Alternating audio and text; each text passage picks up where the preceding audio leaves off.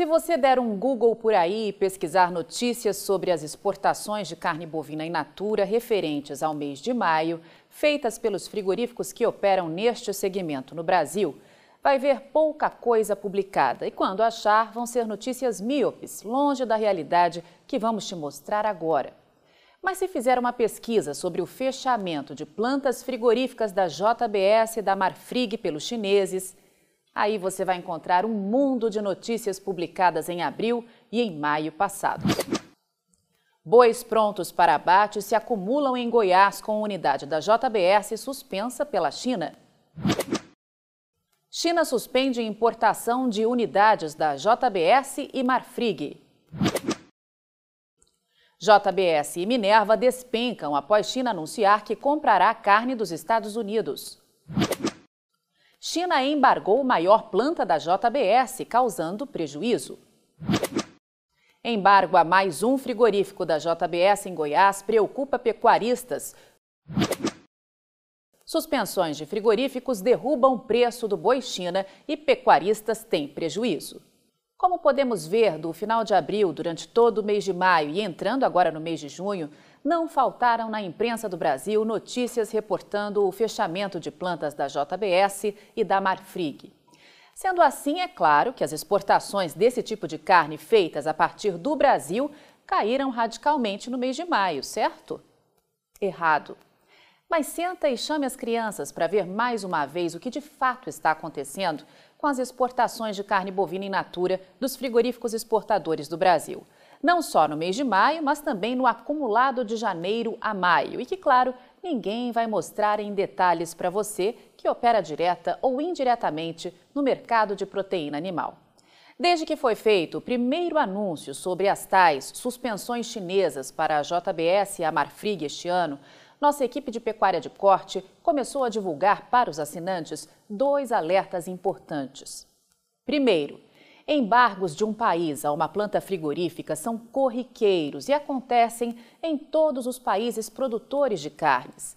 Eles nunca geram prejuízos ao exportador, já que ele continua exportando de outras plantas frigoríficas. Ou, no caso de um exportador que só tenha uma unidade frigorífica, a mercadoria é recolocada em algum outro país do mundo.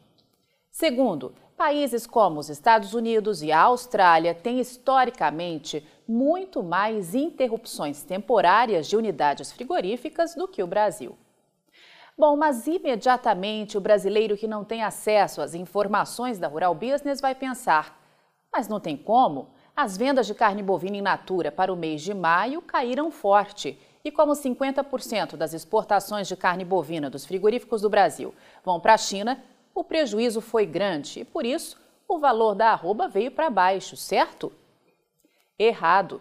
Os frigoríficos que operam aqui no Brasil exportando carne bovina do tipo in natura, entre eles a JBS e a Marfrig, e que nos últimos meses anunciaram que plantas frigoríficas foram fechadas pelos chineses, não foram prejudicados, já que o volume e o faturamento foram recordes.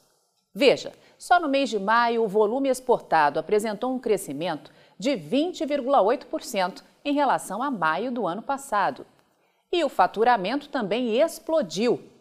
Em dólar, eles faturaram mais 58,1% e em reais, mais 47,6%. Mas o que você precisa ver mesmo com atenção redobrada é o acumulado de janeiro a maio. Como alertado antecipadamente por nossa equipe, nos primeiros cinco meses de 2022, os embarques para o mercado externo foram recordes e somaram 779.660 toneladas, uma alta de 30,9% frente a igual intervalo de 2021. O faturamento em dólar, esses exportadores aumentaram de 2 bilhões 790 milhões de dólares para 4 bilhões 580 milhões de dólares.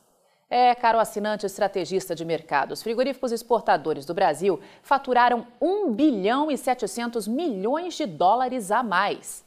E isso é apenas uma parte da história. Afinal, o que importa de verdade para essas empresas é o faturamento em reais. Então, para quem ainda hoje acredita em toda essa ladainha de embargo chinês, prepare-se para o susto. Com o dólar sendo trocado a uma média de R$ 5,07 nos cinco meses deste ano, os frigoríficos exportadores que operam em solo brasileiro faturaram um recorde histórico de 23 bilhões 270 milhões de reais.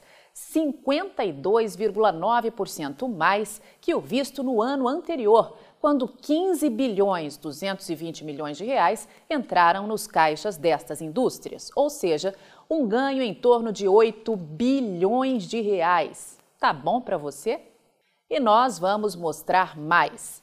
Veja que o valor médio da tonelada da carne bovina in natura enviada ao exterior atingiu 5.878 dólares, ou 29.842 reais, o dobro de cinco anos atrás. Tendência também alertada antecipadamente pela equipe de pecuária de corte da Rural Business aos assinantes. Mas o que os analistas de mercado ligados aos interesses comerciais vão explorar por aí nos próximos dias, hein? Pode esperar, você vai ver eles comentando gráficos como este e mostrando que desde abril as exportações de carne bovina in natura dos frigoríficos brasileiros vêm caindo sistematicamente e que o motivo são os embargos chineses.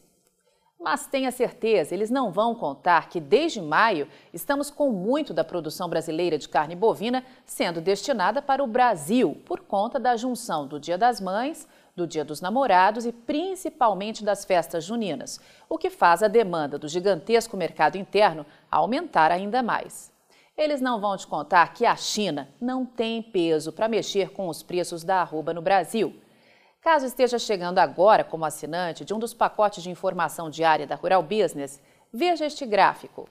Sim, a China consome mais de 50% da carne bovina exportada a partir do Brasil.